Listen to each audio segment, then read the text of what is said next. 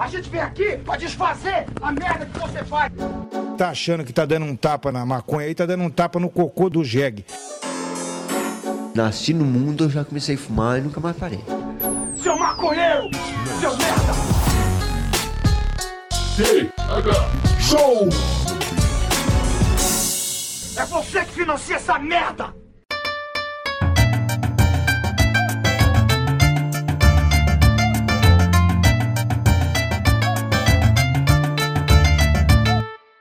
Fala, meu povo! Estamos começando mais um TH Show Podcast aqui direto da RadioRamp.com, com transmissão para todas as plataformas de áudio desse planeta, comigo, o homem mais magro do Brasil, Igor Seco, e meu grande amigo, o homem mais lindo do Brasil, Marcelinho Ock. Ah, Tudo, bom, meu bonito? Tudo bem? Melhor agora. Melhor agora depois de ser chamado de bonito, porque vou te falar, Igor Seco. Apesar de diversas vezes ao dia eu ouvir, ai, como tu é bonito, como tu é lindo, ai, como é que tu faz pra manter essa aparência? Quando sai da tua boca esse elogio, eu levo ele muito mais a sério. tu, tu tá bem, irmãozinho? Eu tô bem também, cara, eu tô bem. Eu, eu, eu tô bem só de fazer o teu dia melhorar, cara, porque eu vi que tu tava meio cabisbaixo. E aí, às vezes, o que a gente precisa pra, pra animar o humor é só ser chamado de bonito. Né? Mesmo que no fundo, lá no fundo, a gente saiba que ah, às vezes a pessoa tá só sendo educada, né? Mas não é sobre isso que a gente vai falar hoje. Hoje nós estamos aqui com uma convidada do Rio Grande do Sul para trocar uma ideia. Eu gostaria de chamar aqui, seja muito bem-vinda, Juliana Barros. Tudo bem com você? Olá, vou dizer que tudo é muita coisa, né? Como de praxe, tudo bem é muita coisa, mas estamos bem, é devido no seu lugar e as coisas nos seus lugares. E é um prazer estar aqui conversando com vocês. Legal. Ju, você é, até onde eu sei, tá? Você é maconheira, comediante e radialista. É não necessariamente nessa ordem, mas também. Mas me conta um pouquinho mais aí da, da- da sua vida, o que, que você faz, onde que você mora. Quem é Juliana Barros? Então, eu sou mãe, sou maconheira, sou radialista, sou, atuo no ativismo canábico há um tempo, mas eu comecei minha trajetória na comédia stand-up em 2014, ah, estudando stand-up, fui para São Paulo, Casa do Humor, e voltei e montei um projeto chamado Tinha Que Ser Mulher. Um projeto entre quatro mulheres que abordava esse universo feminino aí de uma forma humorística o projeto pioneiro aqui no Rio Grande do Sul de mulheres comediantes, né? Um grupo de mulheres, cada uma com, sua, com a sua característica ali, e eu abordando este lado sobre ser mãe, uma mamãe legalize, digamos assim, né? Fui mãe muito jovem, com 16 para 17 anos, então tu imagina, né? Hum, Foi um turbilhão de coisas. E digamos que eu optei por, por criar o meu filho de uma forma diferente do tradicional. Que nem eu falo, falando a verdade sempre, isso já é um pouco complicado. Mas Uhum. tentando manter essa linha de falar a verdade para os filhos, seja lá qual for a verdade, né? Ou qual for a, a pergunta, o questionamento. E aí, tu já viu, né? E aí fui indo construindo a trajetória até parar no rádio, que foi uma coisa completamente, assim, ó, aleatória na minha vida na pandemia. Eu fiquei, né, desolada, como acho que a maioria das pessoas, apavorada. hum. Eu tive que me readaptar, assim, porque shows foram tudo cancelado. E aí um amigo do rádio me chamou, ah, tu quer ir pro rádio? Ah, vamos lá pro rádio. E acabei parando numa rádio FM e lidando aí com 50 mil ouvintes por minuto, no pico Caramba. máximo 500 mil ouvintes, interagindo com o público direto, abordando questões, assim, ó, de tudo quanto é tipo, inclusive o uso de drogas. Hoje aconteceu uma situação que eu fiquei, pá! Uma mãe me ligou, cara. Já vou introduzir esse assunto porque eu me lembrei agora. Uma mãe mandou, entrou no ar pedindo conselho, dizendo que tava pensando em se suicidar porque tinha um filho com 18 anos que tinha sido preso por tráfico. Caralho. Então tu pensa no ar, assim, pá! E eu, bah, cara, hoje eu vou falar de maconha num programa, né? E, e é um universo, cara, que às vezes as pessoas não estão preparadas, assim, pra falar. Então, como é importante ter o ativismo canábico, assim, pra esclarecer, né, esses pontos, que as pessoas às vezes não param pra pensar que se for legalizado esse tipo de coisa, por exemplo, um menino de 18 anos ali, ele não Uhum. vai ser preso, entendeu? Então é, É. fundamental. Ele vira um comerciante, né? Exatamente. é. Aí que você péssima nota. Mais ou menos isso. É por aí. Pô, mas pe- pelo jeito então você toca na ferida de muita gente, é, falando é, a real, assim como você diz. E imagino que por estar no Rio Grande do Sul isso deve ser um pouquinho mais difícil até. Porque, pelo amor de Deus, a gente tá né? Eu sou de Santa Catarina, não é um estado muito diferente. Né? Mas o Rio Grande do Sul é um estado, um dos mais tradicionalistas do Brasil, né? E eu não falo isso no bom sentido, me desculpa aí, Com certeza. Semana Farroupilha. Sacou? Ah. É, não é à toa, temos um amigo aqui que tomou a facada por defender um beijo lésbico É verdade. no, na é Semana verdade. Farroupilha. Eu só queria ajudar as gurias a se beijar, meu. Ah, essa queria se beijar? Gaúcho não curte que a família dele ve- veja que ele, ele tá olhando pra umas gurias se beijando. É. Ele gosta de É. olhar sem a família saber. Ele quer até fazer parte do beijo triplo, né? Mas que se que for a filha dele ou ele, né, vir à tona, aí não, né? É bem assim mesmo. Cara, é muito louco, porque eu lido com, com, com o povão mesmo, a galera espremida contra a parede, o trabalhador, e todo tipo de pessoa. E no começo teve assim, ó, pessoas que ligavam pra lá, sai daí, me xingavam. Sai daí, sua ridícula! Até hoje tenho perseguições, assim, no, porque eles me adoram até chegar lá no. Porque eu não falo todo dia de maconha, não falo. Cada dia é uma coisa, né? Mas eles me amam até chegar lá no meu Instagram e ver uma foto eu lá com o beckzão. E aí me chamar de Zé Droguinha, me chamar de um milhão de coisas e por aí vai. Então eu sofro algumas perseguições, assim. Mas a gente tem que saber lidar. Eu sempre falo que você não consegue combater ódio com ódio. Eu acho que ódio com ódio você nunca vai conseguir mudar nada. Então eu tô sempre levantando essa bandeira do amor, assim, às vezes mesmo, às vezes eu querendo ser o Will Smith, sabe? Dando tapão na cara. Mas eu respiro e falo, opa, peraí. Com ódio, eu vou estar tá me igualando. Então eu acabo quebrando a pessoa, que nem eu confundo inimigo com um sorriso, sabe? Mais ou menos por aí.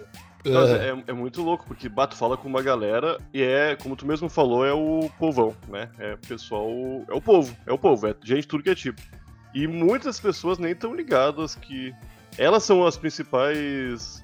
As pessoas que mais se- que sofrem o problema pe- por tudo isso aí, por, por chamarem tu de maconheira. Tipo, tu só fuma maconha aqui, como se maconheiro fosse pejorativo, né? É, É. maneiro tu, tu, tu tá quebrando um monte de paradigmas, né? Sendo maconheira, sendo mulher, falando sobre um monte de assunto com o, com o pessoal que tá acostumado a ver homem não falando nesses assuntos, assuntos geralmente. Fala né? já. Ô, Nhoque, isso que tu falou, assim, ó.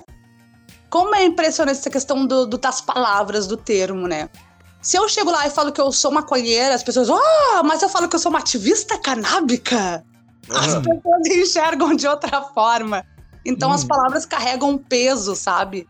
Ah, ao longo do tempo também, algumas palavras vão sendo ressignificadas. Então, eu amo as palavras. Eu acho que palavras é o que a gente, apesar de não ser a nossa maior comunicação, né? Do nosso 80% é linguagem é corporal e não verbal, mas parece que as pessoas prestam mais atenção na verbal, né? E a gente não percebe o poder das palavras. Então, eu cuido muito essa questão das palavras. Eu posso falar de tudo. Tem criança que seis horas da manhã tá indo com a mãe pra escola e tá lá me escutando e tá mandando áudio, que eu tenho uma persona que é Pedrita falando, ah, tia Pedrita, não sei o que, não sei o que. E logo depois, tá, logo depois tá um cara mandando áudio dizendo que broxou, sabe? Dizendo, ó, me dá um conselho aí, eu brochei. Então, não com essas palavras, mas eu tô sempre, tô sempre pedindo, vamos cuidar das palavras, vamos falar de outra coisa, vamos falar de outra forma, né? Aí ele fala, ah, meu pepino do mar, sabe como é que é? Tá meio, né? Não tá... Aí eles usam outras palavras, você meio que Pepino do mar é muito pior pra uma criança ouvir, ó. Mas pelo menos ela não vai chegar em casa e perguntar, ô mamãe, o que, que eu brochei? Sabe? Ela vai chegar aqui, o pepino do mar. E o pai vai dizer que é um, né, sei lá, é uma, um molusco, eu nem sei o que é um pepino do mar, na verdade. mas é, tu, tu, tu meio que consegue falar de tudo, mas usando outras palavras, digamos assim, né? Aham.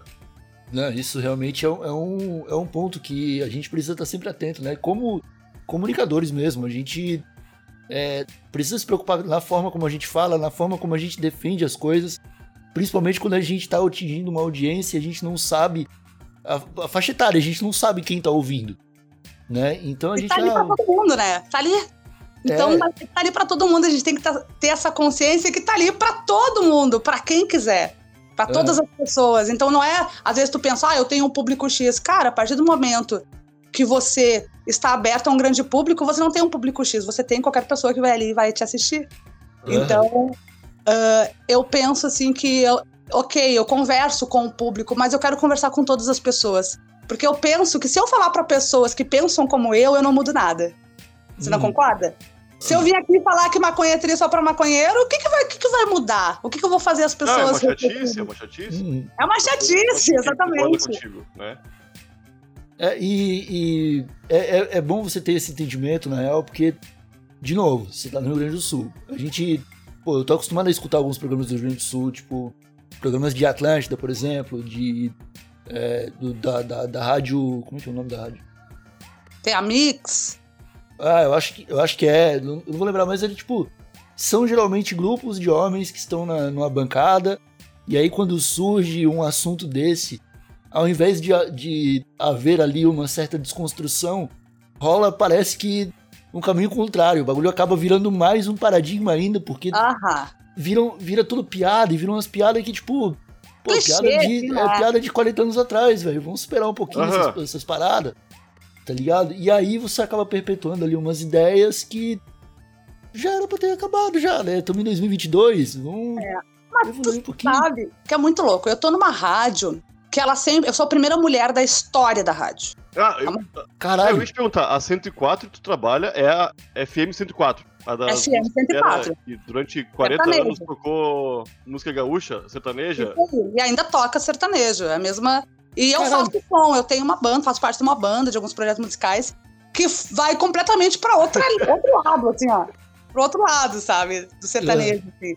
E quando. Foi um desafio total pra mim. Eu pensei, cara, não, ou vão me odiar ou vão me amar. Porque eu entrei lá numa proposta de um programa de humor, que eram quatro pessoas, um, um amigo meu, jornalista, que me indicou, que ele fazia os personagens, né? Silvio Santos, aqueles personagens clássicos Clássico. e clichês. Silvio Uhum. Santos, Bolsonaro, Lula, e fazia os- os mesmos personagens que tu ouve em todos os lugares. E aí eles queriam uma coisa diferente e me chamaram. E ele falou: Bah, tu escutou o programa? E eu nem escutei quando fui fazer o teste. Eu falei: Aham, aham, escutei. E fui lá. Cheguei lá, eram dois, ah, dois rapazes, que são os dinossauros do rádio, que estão há 30 anos. Esse meu amigo, que ele tem a minha faixa etária, e eu. E aí, eu cheguei assim, eu não queria dizer o meu nome, né? Eu disse, ah, não sei como é que vai ser. Daí surgiu esse Pedrita, porque eu tava bem ruiva. E aí um dos, dos locutores lá, ah, então é Pedrita! E aí todo mundo começou a me chamar de Pedrita. E Pedrita, aqui na, na região metropolitana, é uma gíria pra quem fuma pedra. Eu tô ligado. Eu acho que não é só aí, eu acho que no Brasil inteiro. E aí tu pensa que virou uma riada, assim, né? Virou uma riada. E... Mas foi, pegou e eu deixei, deixei ao natural, assim. Mas foi muito complicado, porque super me sexualizavam, ligavam às vezes os caminhoneiros, queriam me cantar. E aí eu fui, eu, eu não queria ser agressiva, mas ao mesmo tempo achava um saco aquilo ali, sabe? Uma hora eles fizeram, ai, vamos ver quem dá a melhor cantada. Umas coisas assim que eu, tipo, ah, não tem nada a ver. E eu fui aos pouquinhos tentando me inserir, me impor e babá. Sempre tinha uma piadinha machista, daí eu rebatia com humor. E aí eu fui construindo, construindo, construindo, construindo, construindo, fui ganhando espaço, fui despertando aquela curiosidade das pessoas. E como nós não temos produção, nós mesmos somos as nossas produção, produção, nós que fizemos a nossa produção, eu comecei a usar, comecei, ah, quer saber? Eu vou falar as coisas que eu penso e azar, ou me manda embora, ou, ou vão curtir. E aí começou a rolar umas discussões violentas no ar, assim. De feminismo, tipo, de depilação, porque eu não sou adepta à depilação, daí rolavam uns bafafá. Aí a gente já viu, né? Hum, No- na época da Semana da Farroupilha, eu fiz uma piada, fiz comparei com o carnaval, daí me ligaram, me xingando. Ah, mas é o Carnaval dos Gaúchos. Gaúcho não é fantasia, e não sei o quê. Mas, mas é que isso é muito louco, porque tu tá falando sobre os assuntos que muitas vezes a galera não tem nenhum contato, né? E é muito difícil tu tá no teu meio de um monte de caminhoneiro machista tentando achar um, um rango pra comer ali, pra tu conversar sobre coisas de caminhoneiro machista. E, ah, vamos ouvir o programa, tá, vamos ouvir a 104. tem uma mina brigando por causa de machismo. Isso é irado, é irado. Mas aí que tá, assim, a gente tem, a gente costuma ter uns pensamentos já fechados de alguns grupos, né? Porque a gente acha que só existe caminhoneiros machistas, a gente Não, acha não, que eu acho que muitos nem são. E aí começou a aparecer as mulheres caminhoneiras, que eu não tinha conhecido nenhuma mulher caminhoneira, entende? A Hum. mulher que era pintora, a mulher começou a aparecer outra, começou a rolar identificação, sabe? De pessoas homossexuais começaram a ligar pra lá. Então começou a ter uma outra galera que começou a ouvir a 104 que escuta sertanejo, que vai nesses rolês sertanejo, mas que tem outra visão também. E aí começou a rolar essa guerra, essa viagem toda. E, e não me podaram. Começou a aumentar a audiência, porque 104 já tava há um tempo assim, meio que.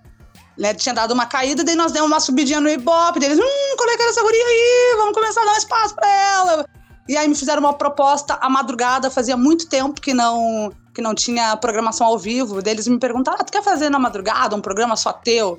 E eu quero. Ah, madrugada, agora sim, né? Agora vamos falar que a gente quer na madrugada. Aí eu comecei a levar poesia, comecei a. Porque eu escrevo, aí cada abertura de um programa eu falava uma poesia, uma poesia identitária.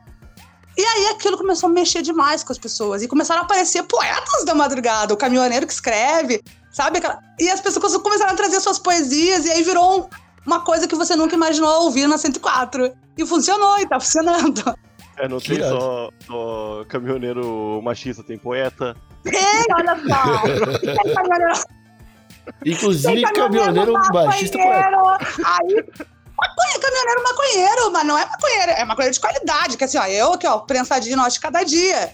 Aí, do nada, o, o, o caminhoneiro lá me seguindo no Instagram e mandando uma foto. Olha aí, Pedrita, tá, tô voltando do Uruguai com os budizão, assim, e tal. Caralho, que irado. Aham. Não, então é muito legal, sabe? As pessoas, opa, peraí. Se identificar com outras, outras realidades, que também é a sua, mas que ninguém fala, sabe? É. Muito foda. Ô, ô, Ju, e quanto ao stand-up, agora tá tudo. tu- Ninguém mais usa máscara, tá tudo aberto, não tem mais nada. Existe algum movimento rolando Existe. de stand-up? Eu, eu não vejo muita coisa acontecendo. Então, Alegre. Quando eu iniciei, não existia nenhum, nenhum comedy club aqui no Rio Grande do Sul, né? Existia, assim, movimentos em bares que a gente começou a lutar. Depois abriu o, o Boteco Comedy em Canoas, que foi o primeiro comedy aqui. Eu só ouvi falar disso aí. Eu só ouvi falar disso aí. Muito massa, me apresentei lá várias vezes. Aí agora abriu o Poa Comedy Club, né? Que é meio que daquela galera né, da artistaria e Rede Globo, e aquela coisa toda, RBS. Então, gira em torno daquela galera ali.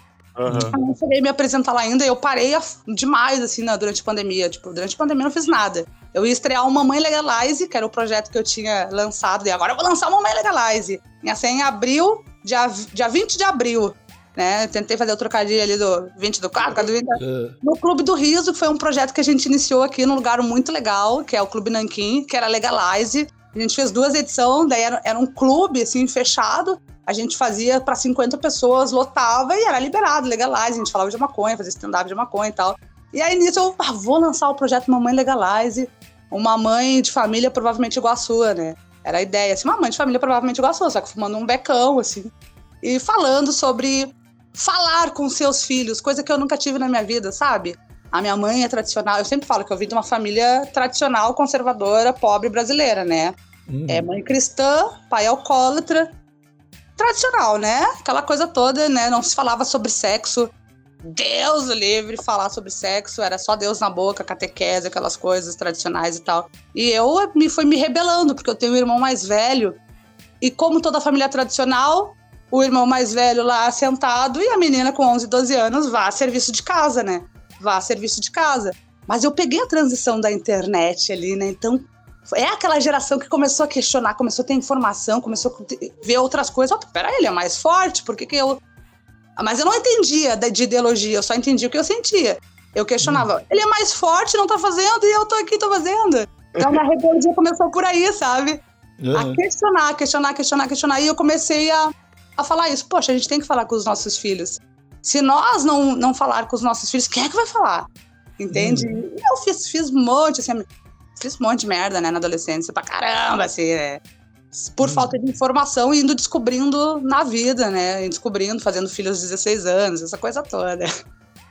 E aí eu montei esse projeto, mas pretendo voltar logo em seguida, em seguida. Ó, a gente tá no dia 9 de abril, hein? Você tem 11 dias É, pra, pra retomar.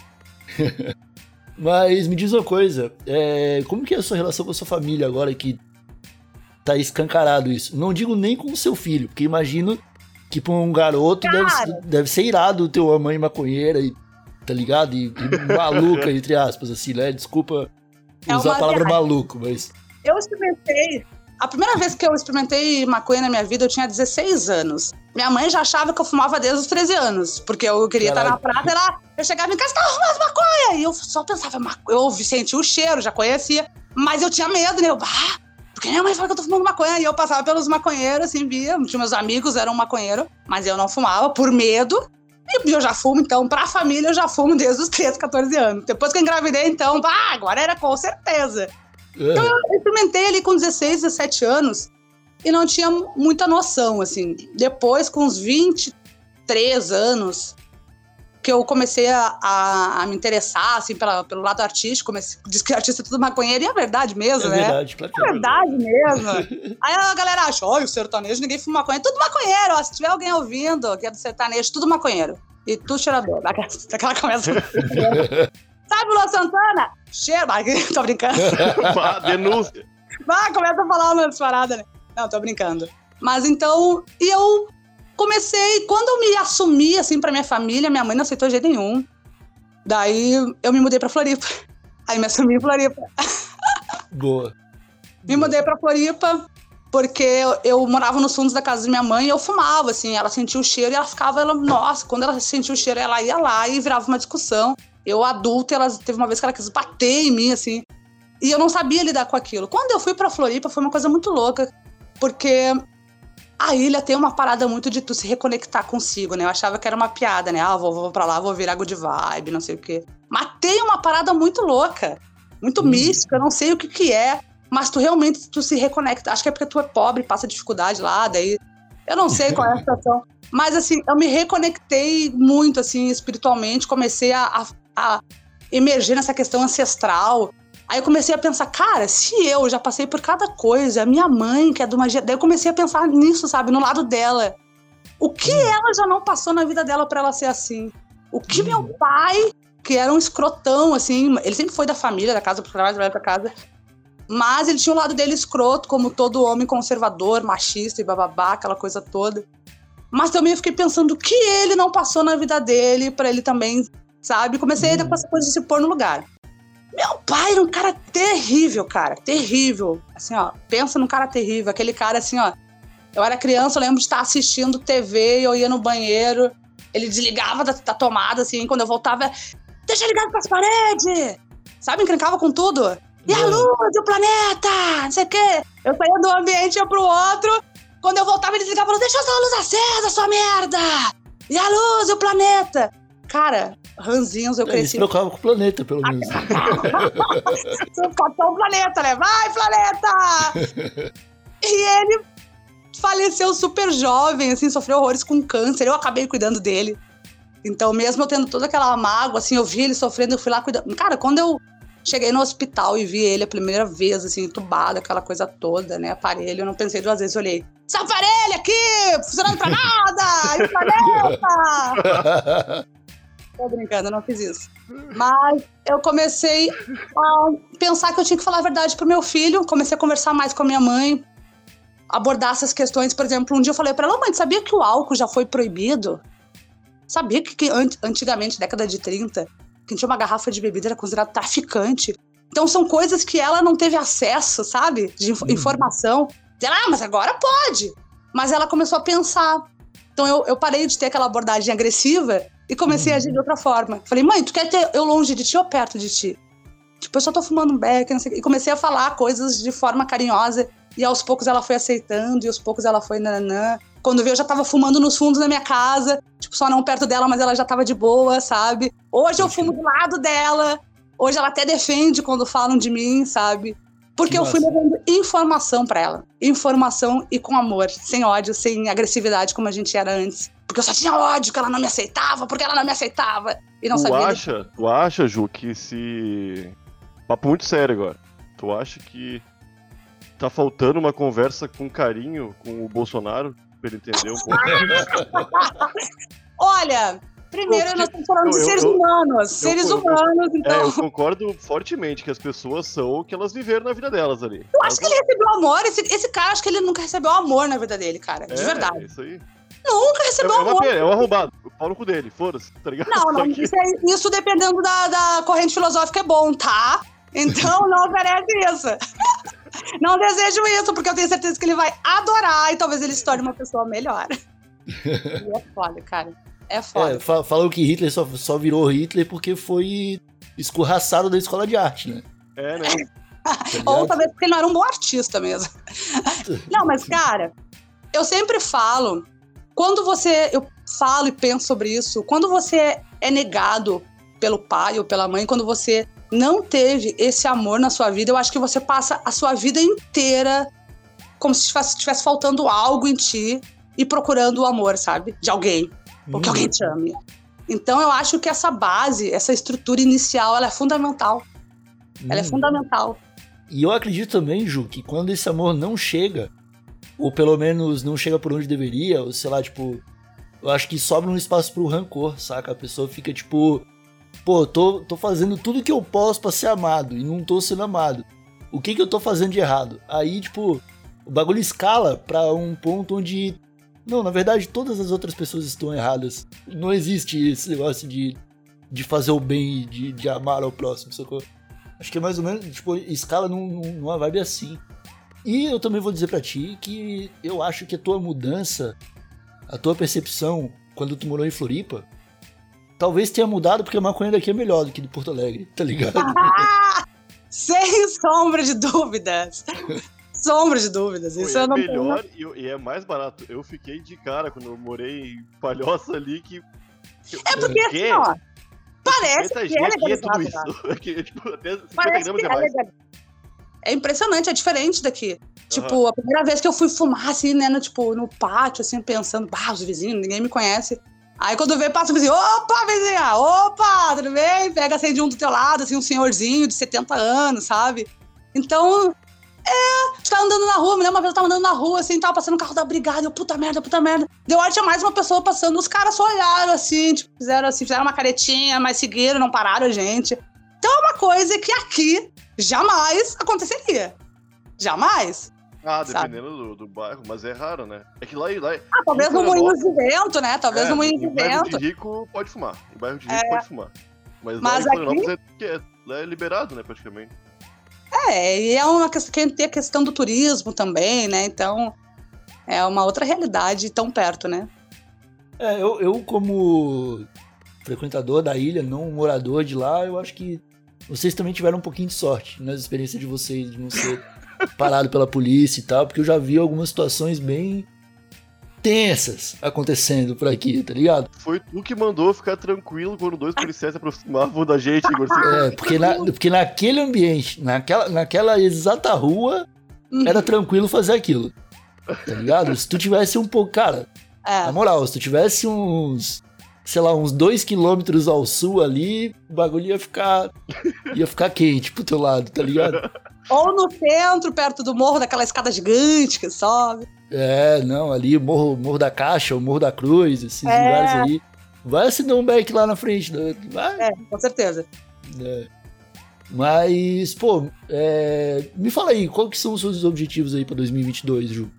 Então, Tipo, você vai mesmo voltar pra comédia? Você tá produzindo novos programas pra rádio? Como que tá essa vibe? cara, na pandemia surgiu um projeto chamado Balada de um Palhaço, que é uma peça do Plínio Marcos, né? Que nos anos 80 veio. O Plínio Marcos é um diretor brasileiro que foi super censurado, assim, acho que o mais censurado na época da ditadura, por ele levantar sempre personagens marginalizados, assim como seus protagonistas, né? E eu recebi de um amigo essa peça durante a pandemia. E essa peça tem seis cantigas nela. Quando eu recebi aquilo ali, cara, eu emergi, né, com meu companheiro, que na época passou a morar junto, assim, na pandemia. Um monte de gente casou, um monte de gente separou, né? E eu fui a que me. Sete anos solteira, a gente se aglomerou, né? E aí. gente- e ele é músico, e a gente começou a emergir e nós musicamos esses seis, essas seis cantigas na- com a nossa cara, que nós somos do barulho, da dissonância, do noise, da, da viagem, da loucura, do experimental. E é só que a gente pirou demais naquilo e eu falei, cara, a gente tem que fazer alguma coisa com isso. A gente tem que fazer alguma coisa com isso. E aí nós montamos uma adaptação dessa peça, só que no formato banda. Então tu imagina uma peça de teatro que, que conta a história de três, três personagens, um palhaço que tá há cinco mil anos fazendo a mesma coisa e ele começa a não rir mais de si e a se questionar qual é a moral de estar aqui. Entra em conflito e quer encontrar sua alma. E o dono do circo que é o cara, não, vamos fazer sucesso, a gente tem que ganhar dinheiro. Que alma? Alma o quê? Vai contar piada, vai fazer a mesma coisa todo dia. E gira em torno dessa história e uma cigana que foi a que despertou esse palhaço Bobo Plin aí para procurar sua alma. Então a gente está gravando isso. Entrei em contato, consegui agora entrar em contato com o filho do Plínio Marcos para a questão de direitos autorais, porque a gente quer montar um grande espetáculo muito visual.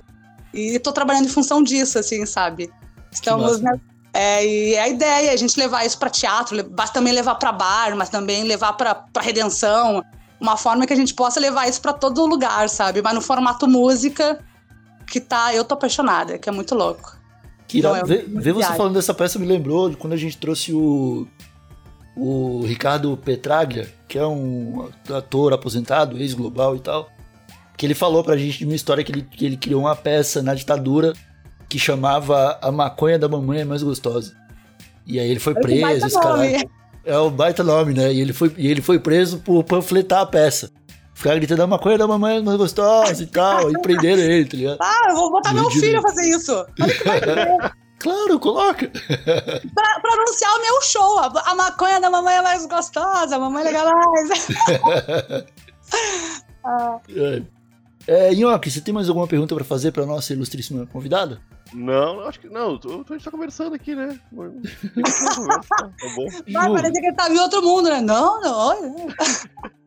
Ju, você acha que você tem alguma coisa para falar que você não teve espaço para falar nesse episódio? Fica à vontade. Cara, eu me senti muito à vontade. Acho que eu falei pra caramba, né? Eu, ah, eu falo, né, cara? Quando eu vi, só eu falei, né? Mas é o objetivo de trazer o convidado pra cá, deixar ele é, falar bastante. ah, mas acho que é isso, é deixar essa mensagem, assim, eu tenho certeza, porque eu vou mencionar desse podcast lá na 104, eu tenho, então eu tenho certeza que vai vir muita gente curiosa, querendo descobrir, oh, vamos lá e tal. Então, a mensagem que eu quero deixar é comecem a questionar mais, ao invés de julgar, apontar, antes de falar da maconha, entenda o que é a maconha, de onde ela vem, sabe? Questione as coisas antes de ter uma conclusão, antes de ter uma conclusão que não é sua, sabe? Que alguém te falou e você ali por tenho fé nessa pessoa, acreditei.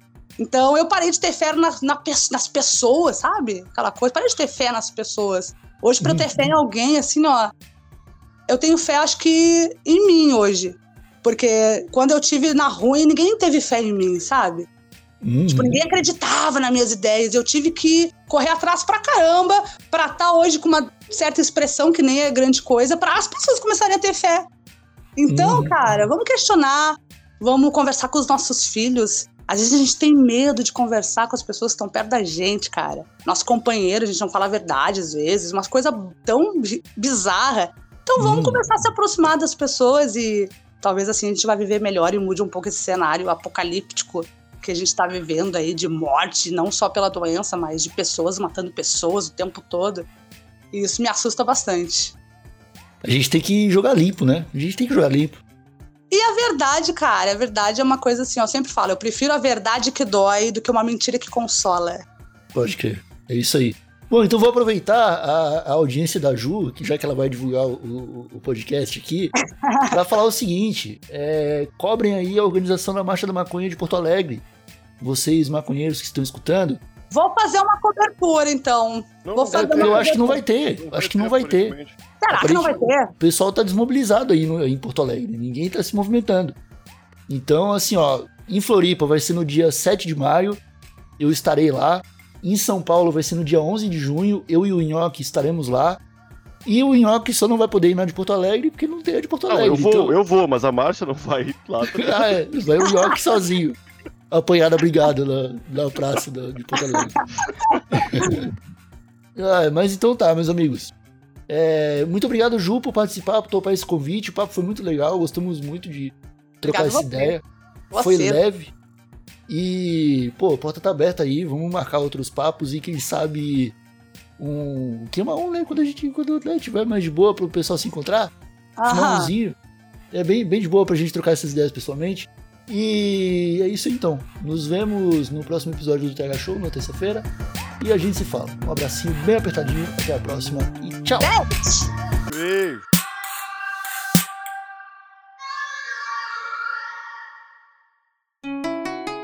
Rádio Hemp.